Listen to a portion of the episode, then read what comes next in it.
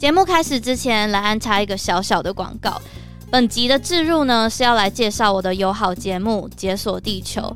如果你是他说犯罪的长期听众，应该知道我曾经迷恋过《解锁地球》。好了，我现在还是很喜欢啦。那它也是促使我做 podcast 的其中一个很大的动力。《解锁地球》呢，是一个从历史文化角度来切入旅行，跳脱出单纯观光的旅行节目。每一集你都可以很深入的了解旅人背后的精彩故事，他们也会透过故事带大家认识世界的样貌。那如果大家接下来有出国的机会，不妨可以去解锁地球查查相关主题，去听听旅人们有没有推荐的旅游秘辛哦。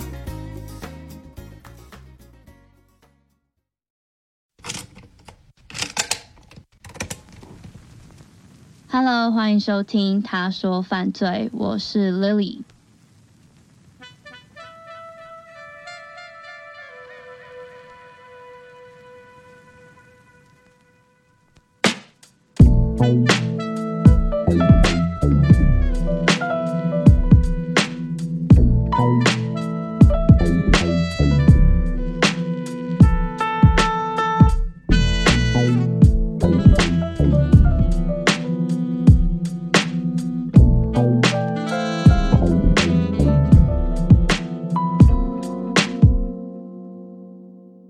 今天这一起案件是来自于前同事的投稿。那之前从来没有跟大家提过，我其实在今年成为全职创作者之前，是在音乐产业里面工作，所以我身边有很多喜欢听音乐，而且听的音乐风格都很不一样的同事们。那有一天，有一位同事意外知道我是真实犯罪 Podcast 的主持人，所以他就问我知不知道这一起发生在两千零二年纽约州皇后区的饶舌歌手谋杀案。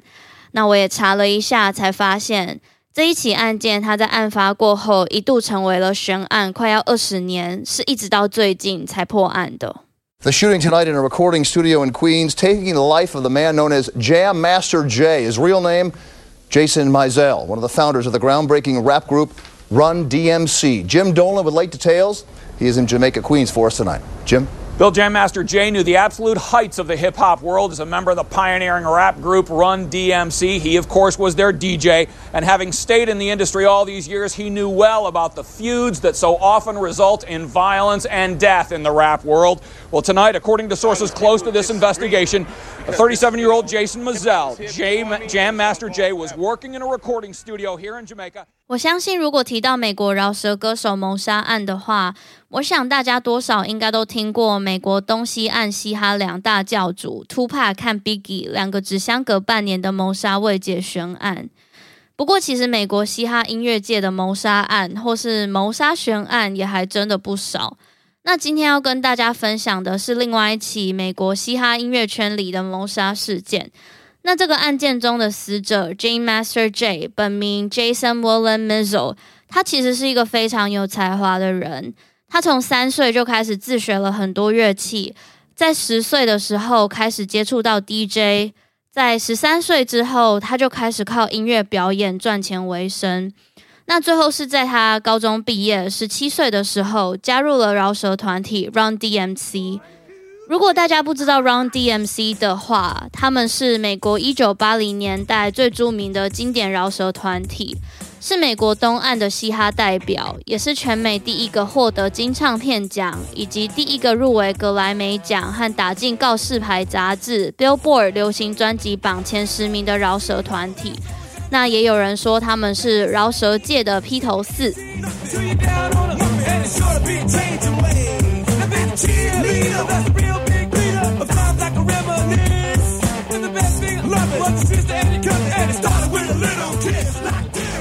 那在开始做音乐，也获得了一票粉丝之后，Jam Master J. 在一九八九年，他二十四岁的时候，成为了协助饶舌歌手做音乐的幕后制作人，也创立了一个叫做 JMJ 的嘻哈厂牌。那这个厂牌旗下的艺人有大家比较认识的 Fifty Cent 五角，以及 Jam Master J. 他自己的家人。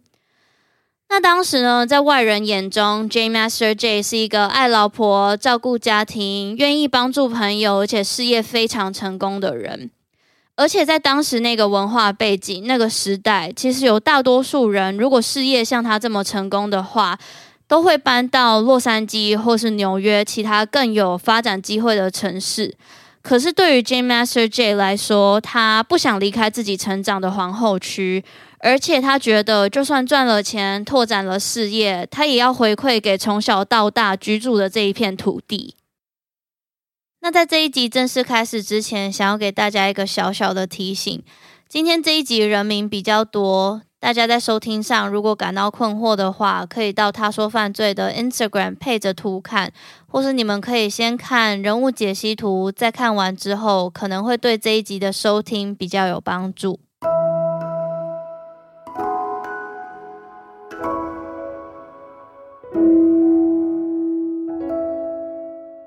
二零零二年十月三十号，万圣节的前一个晚上，这是一个异常下着雨而且寒冷的夜晚。这一天晚上七点，在 Jam Master J 位于纽约皇后区的工作室里，总共有六个人，个别在三个不同空间里做自己的事情。首先是 Jam Master J 和长期留宿在工作室的朋友 Tony Rinken 两个人在其中一间房间里打电动。那在另外一间房间里的是正在讨论工作的合伙人 Randy Allen 以及另外两位饶舌歌手。最后呢，坐在入口处的是工作室助理 Lydia High。那就在大家都各自在工作室不同角落专注做事情的同时，突然间有两个全身着装成黑色的陌生人持枪闯进工作室。他们一进工作室就大喊，要大家不准动，要大家趴下。然后就好像有备而来的样子，对 J Master J 开了两枪。这两枪其中一枪打中了 J Master J 的头部，另外一枪则是打中他身旁朋友的脚。那在这两位黑衣人开完枪之后，就马上逃离了工作室。他们逃离的速度快到连在隔壁房间听见枪声就马上追出来的合伙人 Randy Allen 都追不上。最后呢，警方在案发现场宣布 J Master J 遭受枪击，当场死亡。那因为我前面有提到他是相对知名的人物嘛，尤其是在纽约的嘻哈圈，所以当时无论是他的亲朋好友，或是歌迷、新闻媒体，甚至是他的仇人，都不敢相信这件事情的发生。那也在大家得知这个消息之后，就开始在他的工作室外面围观，并且聚集。也一直到他的遗体被装进尸袋，被调查人员从屋子里面扛出来之后，大家才愿意相信这位传奇人物已经离开人世了。当然，这个画面也被前来的记者捕捉到，并且在新闻画面里面疯传。当时大家最想不透的是，到底是谁会对一个名誉这么好、这么愿意提携后辈、经济状况也不错的人产生杀机？而且这时，虽然大家疑惑甚至不解，但还是希望警方能够赶快掌握到凶手的行踪。那这时候，J Master J 的工作伙伴 Randy Allen 就有提到，他们工作室的一楼的入口有一个摄影机，他向警方提议，也许这个摄影机里面有拍到凶手上楼的样子。于是，警方也调出了监视器画面，才发现工作室外面的监视器早就已经遭到破坏。当警方取得监视器画面的时候，这个画面里面的季节看起来像是春天，就好像是被别人篡改过的样子。不过呢，好险，他们还有一个线索可以掌握。当时根据工作室助理 Lydia High 的说法，他说当时在他趴下之前，他有看见其中一位凶手的样子。他说凶手的身材算高大，大约在一百八十三公分，体重大约在八十二公斤左右。那以上这些资讯，无论是警方或是 J Master J 身边的亲友，都开始有了一些自己的推测。他们认为凶手应该是住在同一个社区或是同一个地区里面的人，而且也应该是认识 J Master J 的人。甚至呢，在案发的前夕，J Master J 他自己似乎都对这一次的意外有所准备了。根据案发现场的证人的记忆。他们说，J Master J 在当天晚上在打电动的时候，身边还放了一把手枪，好像就已经准备好要随时提高警觉，要来保护自己，甚至好像准备好会有人随时来突击了。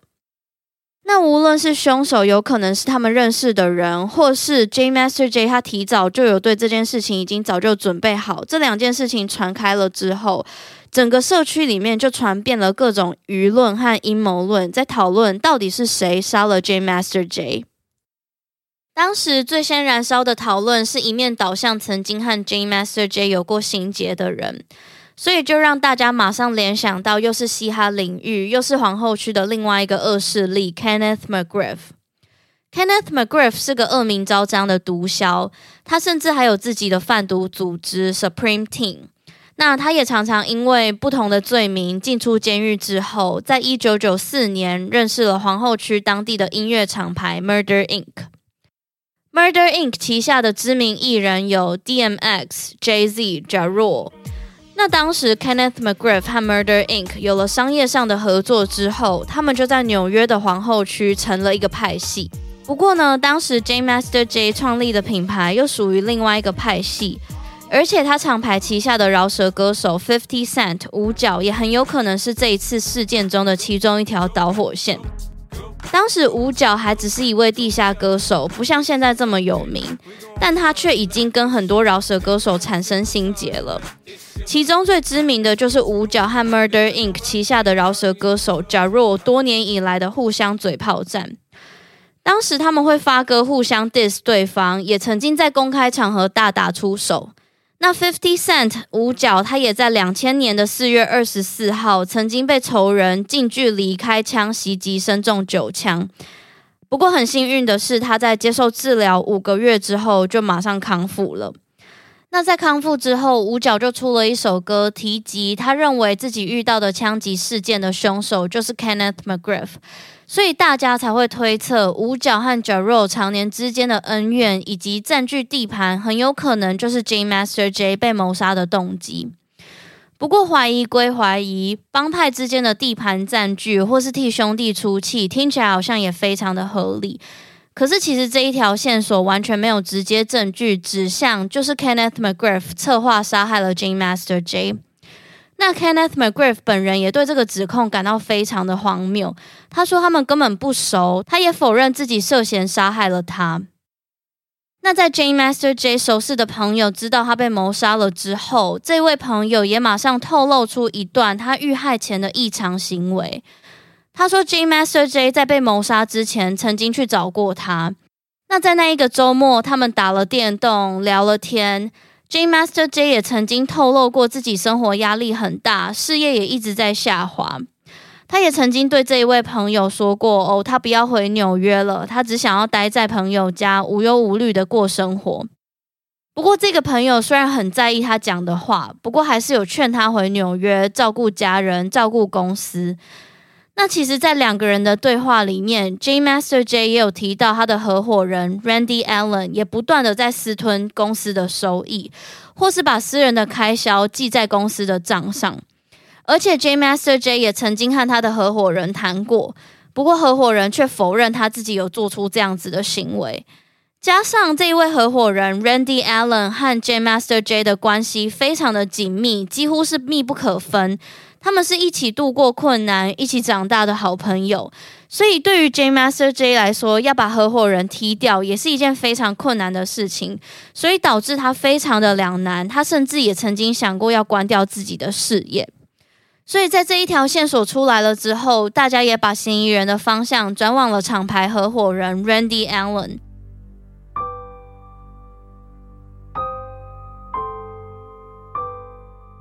当时他们发现，身为 J Master J 最亲近的工作伙伴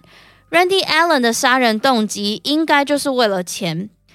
他们间接发现 J Master J 身上有一张五十万美金的保单，那这一张保单的受益人是写着合伙人的名字 Randy Allen。加上 J Master J 的家人在他被谋杀之后，也发现。Randy Allen 这一位合伙人把公司的存款都提领了出来，甚至还指控他在 J Master J 被谋杀的当天，他从 J Master J 的遗体上拿走了他平常佩戴的珠宝跟项链。但是对于这个指控，这一位合伙人 Randy Allen 回应：J Master J 平常身上戴的珠宝跟饰品本来就是我的，我拿回来应该没有太大的问题。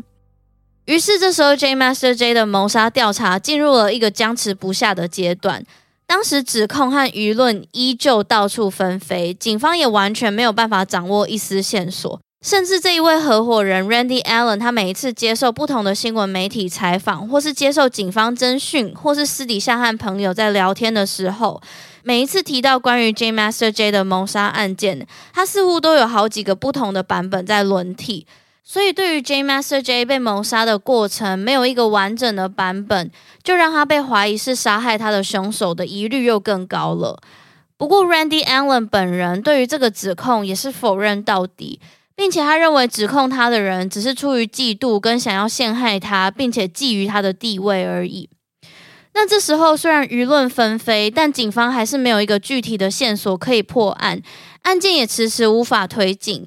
当时其实街头很多人都认为，这个谋杀 J Master J 的人一定是他们身边认识的人以外，他们也觉得非常有可能是因为黑帮纠纷造成的谋杀事件。据说当时这一位曾经被指控成为嫌疑犯之一的工作室合伙人 Randy Allen，在他的心中是有自己的嫌疑人名单的。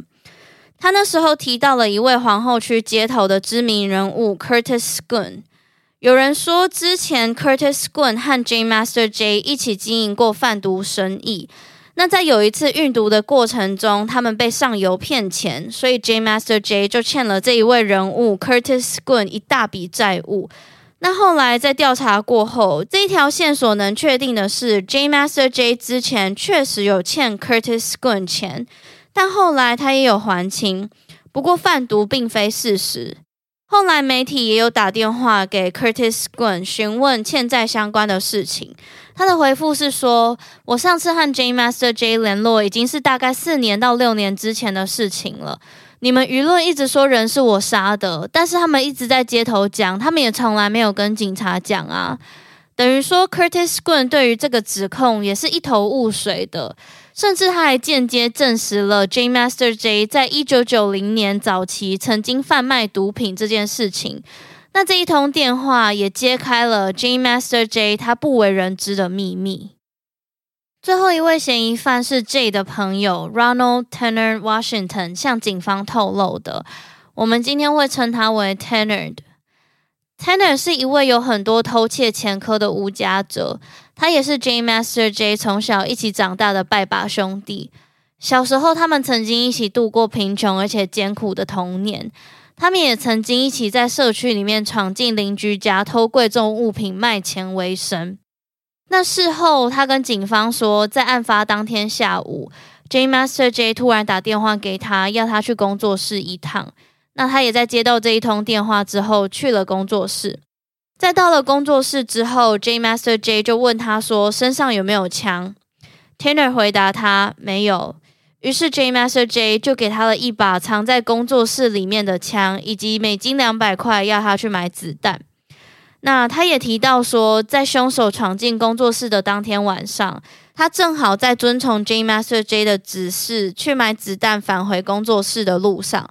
他说他在回程的路上，他突然在门口看见有两位黑衣人走上通往工作室的楼梯。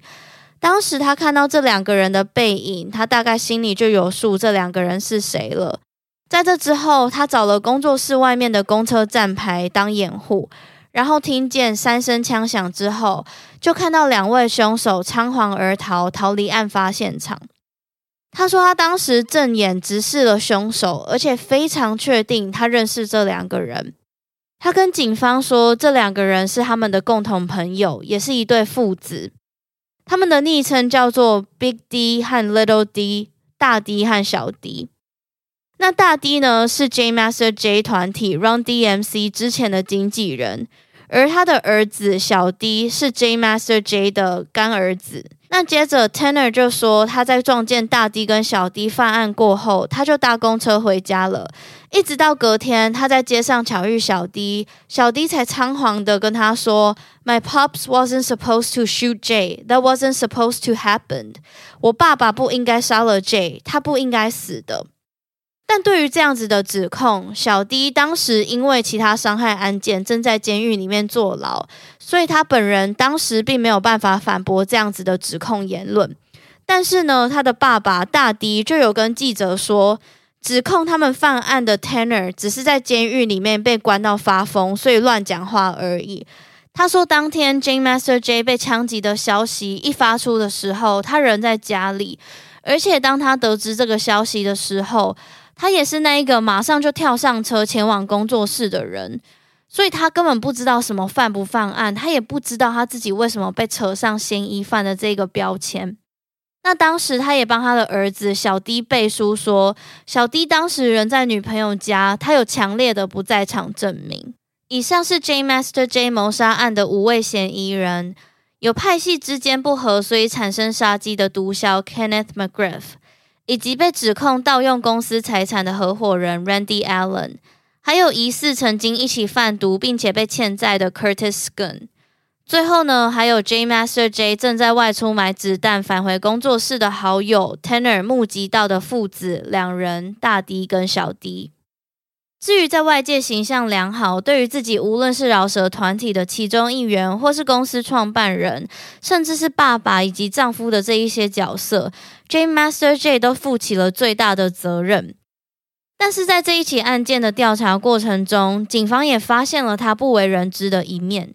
刚刚有提到，在某一位曾经被怀疑的嫌疑人间接证实了 J Master J 曾经贩毒的过去嘛？但警方透过这一点，他们发现他不只是在过去贩毒，他在被谋杀之前也都有持续的在协助贩售古柯碱。但是如果像是刚刚讲的，他的形象这么良好的话，那为什么他需要加入运毒的行列呢？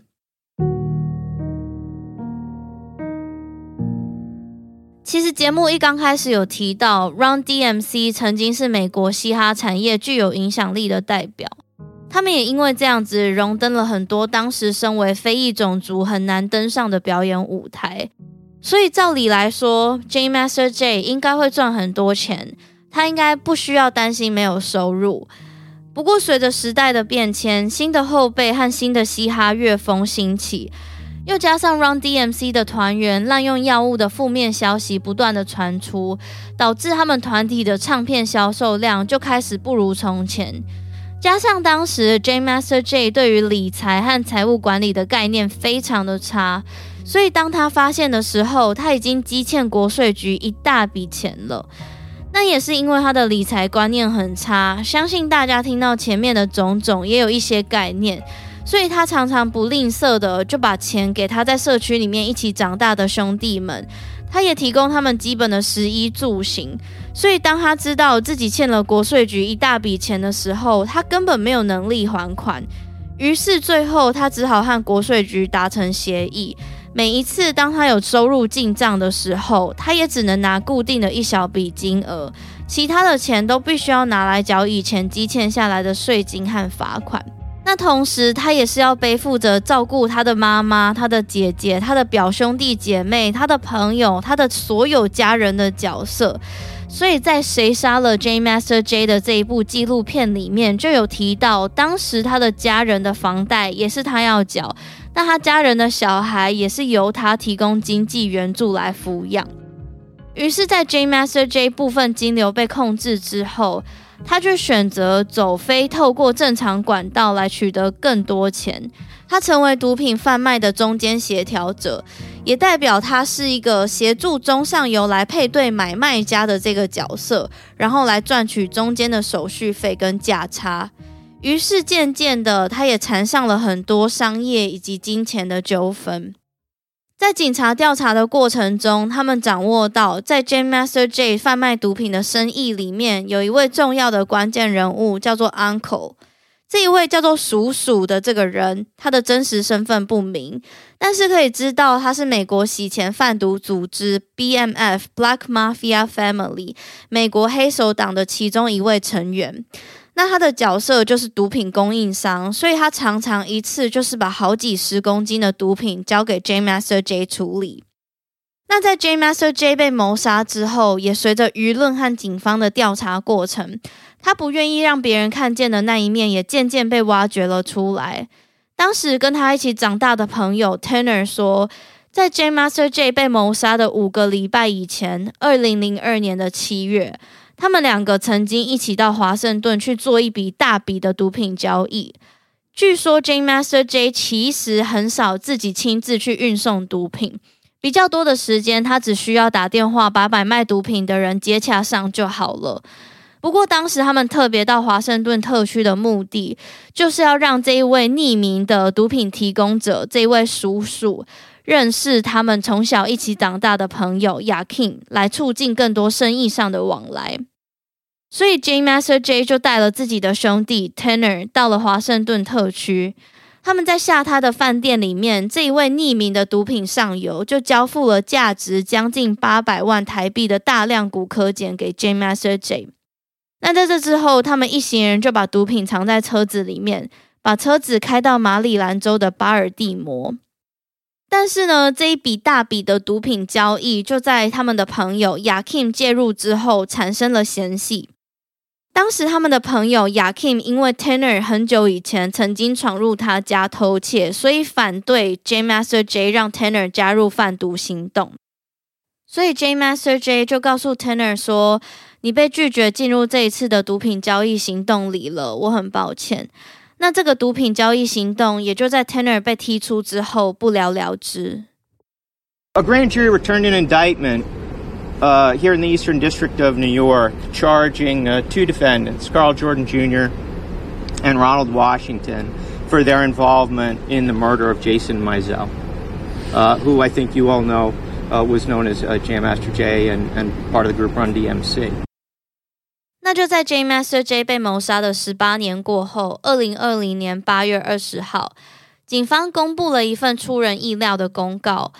公告内容表示，纽约检察官指控并起诉两名杀害 Jam Master J 的嫌疑人。那检察官也在一份声明里面提到，这个对于被告的起诉，代表将会替受害者的家属和朋友找回公平以及正义。而且他也表明，无论要花费多长时间，我们都会替他们伸张正义。那检察官起诉的这两名被告是 J 的拜把兄弟 Ronald Tanner Washington，以及 J 的干儿子 Carl Little D Jordan，并且认为他们的犯案动机是因为他们被从一个十公斤的骨科检交易中剔除资格，所以才会犯下这一起案件。那这边帮大家回忆一下，Ronald Tanner Washington 是从小到大和 J Master J 一起长大。而且在案发当天，说自己刚买完子弹，有看见凶手真实身份，并且也指控了大 D 和小 D 犯案的这个证人。那另外一位 Carl Little D Jordan 呢，也就是这一对被指控犯案父子中的儿子小 D，也就是 J Master J 的干儿子。至于为什么这一起案件拖了快要二十年才找到凶手呢？原因是因为，其实警方在调查的过程中处处碰壁，除了证人不愿意配合调查以外，他们也守口如瓶。一来是在黑人的文化中充斥着对执法单位的不信任，又加上在他们的文化里，当所谓的这个告密者，他们口中的 rats 告密的话，通常都不会有好的下场，也有可能会惹祸上身。这也是为什么当时警方办案这么困难的原因。但是在这十八年的调查过程中，警方也透过好几年间的层层调查，掌握到证人的密报。那密报的内容都指出这两个人犯案的嫌疑非常的高。最后，警方也在二零二零年的十一月至二零二一年的八月之间。发现 Tanner 和小 D 非常频繁地讨论案件相关案情，以及哪一些证人可能是这一起案件中的告密者之类的对话内容。那这一些证人们呢，有一些是被隐藏身份的，有一些则是没有。像是在一份美国报道嘻哈相关新闻的网站 oldhiphop.com 的独家报道里，就有把他们已知的证人隐藏身份，并且给他们编号，把他们的证词写出来。像是证人一号就曾经向警方透露，大 D 跟小 D 有曾经接近他，问他有没有跟任何人提到 J Master J 的谋杀事件，并且还恐吓这一位证人一号说：“我们都知道你家人的住家地址在哪里，千万不要轻举妄动。”甚至这一位证人一号还曾经在一段时间内收到很多的脸书好友邀请，而这一些好友邀请里面有被告 Tanner 的家人，甚至还曾经有一个私人讯息是附上两只狼在吃动物的尸体，非常血腥的照片，配上文字说：“嘿，我是 Tanner，我想要跟你谈谈。”这样子等等等等的证词。那再来是另外一位证人，他的编号是证人六号。这一位证人曾经向警方和亲友提及，他非常害怕被告小迪和他的爸爸大迪。那他也曾经接过大 D 的威胁电话，甚至在整个调查期间，他还一度不愿意配合警方调查。再来下一位证人，证人七号说，小 D 曾经逼问他知不知道谋杀 Jam Master J 的凶手是谁。甚至还说，小 D 曾经用简讯传血腥的遗体照和一张喉咙被割开的照片给他。那最后一位证人八号，他则是在 Jam Master J 谋杀案发生没多久过后，在路上被一位陌生人威胁，并且跟他说：“你知不知道当告密者会发生什么事？”这样子的问题。那除了这些证人以外，当时曾经和凶手面对面的工作室助理 Lydia Hai 也有在多年过后指认出凶手就是 Tanner。那他当时指认的原因是说，因为我们已经认识好几年了，所以我一定不会看错这一位凶手的长相来去指控他的。那么，被告们的辩护律师则是主张，如果警方早就知道凶手是 Tanner 跟小 D 的话，为什么这一起案件的侦办程序要拖这么久？他们也点出，当时在工作室的助理 Lydia Hai 在一刚开始接受警询的时候，和之后指认出凶手的说辞根本前后不符。他们说，Lydia Hai 一刚开始说对 Jam Master J 开枪的人是戴着面罩闯进工作室的。但后来却说有信心可以指认出凶手的原因，是因为他们认识很久了，他不会记错他的长相。等于说，如果凶手是戴着面罩的话，他要怎么样可以看到凶手的长相，还可以记得？除此之外，被告的律师也主张，距离案发时间已经太久远了，证人的记忆也已经不可考了，甚至前后开始矛盾了。尤其也因为时间拖得太久了，被告的不在场证明也已经被覆盖了。那同时，他们也找了在人类记忆、视觉感知和目击者识别方面拥有专业知识的实验心理学家出庭证明，在案发当天的状况有可能阻碍证人对事件形成准确记忆的能力，其中包含在高压的环境内指认出枪手的外表。或是因为武器造成错误的记忆。此外，他们也认为这一起案件中的科学证据薄弱。他们先是说，警察当初在案发现场是有发现 Tanner 的指纹，但是因为 Tanner 几乎天天在那个工作室里面生活，所以留下指纹基本上是一件很正常的事情。那他们也说，当时警方在案发现场附近的巷子里面找到凶手头上戴的那个针织面罩，可是，在检验之后，面罩里面根本没有两位被告的 DNA。而且他们也说，小 D 当时的女朋友以及女朋友的妈妈也可以作为不在场证明的证人等等等等的辩词。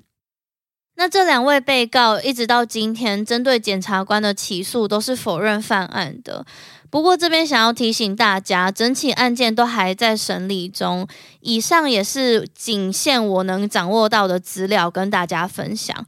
至于检察官那边，除了证人以外，我想也许是两人在监狱里面打电话的录音内容是足够可以证明两个人犯案的资讯。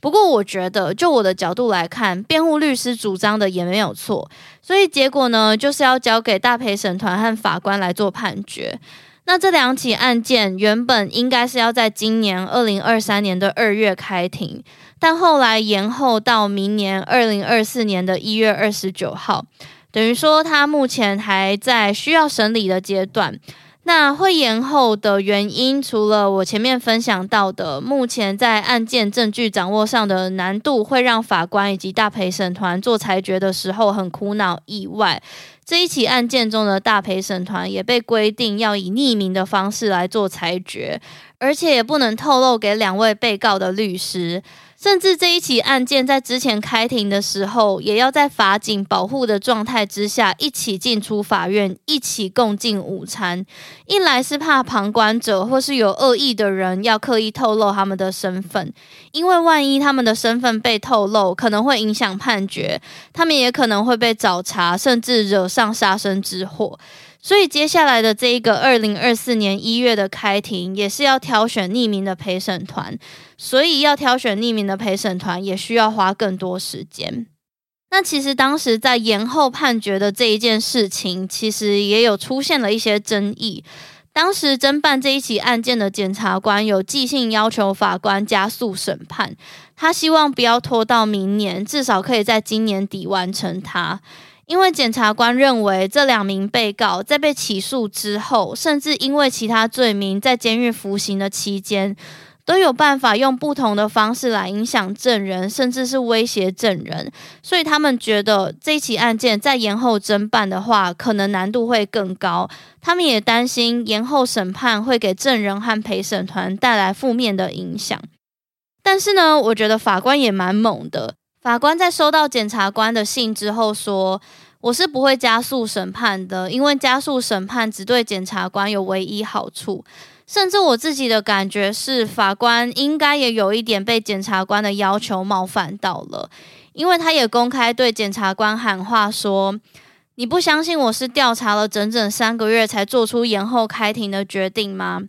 我知道要怎么样掌管自己的行事历，而且穿着法袍的人是我，不是你。有没有觉得这一句话真的是炮火满满？如果这一段话有配乐的话，应该就是 YouTube 上面大家常用的那种噔噔噔噔噔噔噔的那一种很激昂的配乐。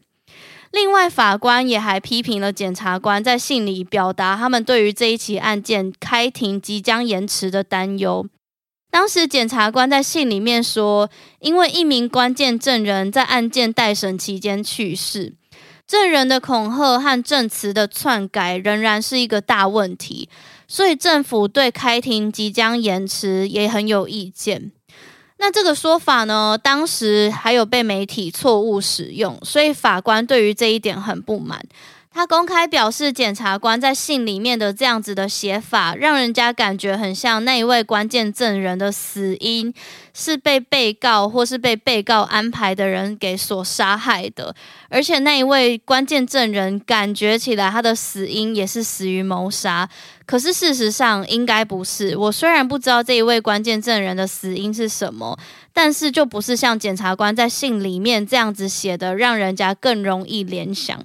那后来检察官也有回复，针对法官的说法回复说：“哦，我不是要故意这样子写的，我也不是故意要这样子安排的。”那法官还回答他说：“我是不知道该不该相信你只是疏忽而已，你只是不是故意的而已啦。”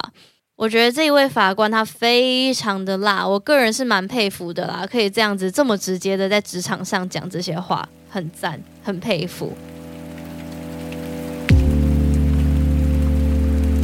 那今天这一起案件就跟大家分享到这里。以上带来这一个轰动纽约嘻哈饶舌圈的谋杀案。不过大家也不用担心，未来我一定会继续追踪这个案件的判决结果，然后再跟大家分享。毕竟我觉得，无论是检察官或是被告的辩护律师，感觉他们手上掌握到的资讯都是有一定的把握的。或许我想，可能是有什么还不能透露的证据，或是还不能公开的证据，然后这些证据是可以影响最终判决结果的。不过，如果除了这个之外，我也很想知道未来的法官跟陪审团会是怎么样考量这一起案件的。